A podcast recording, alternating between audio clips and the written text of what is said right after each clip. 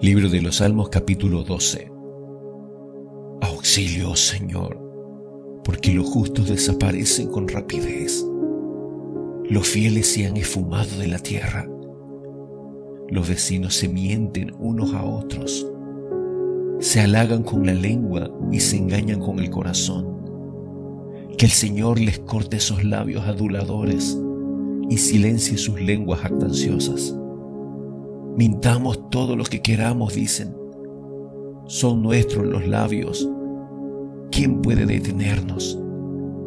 El Señor responde, he visto violencia contra los indefensos y he oído el gemir de los pobres.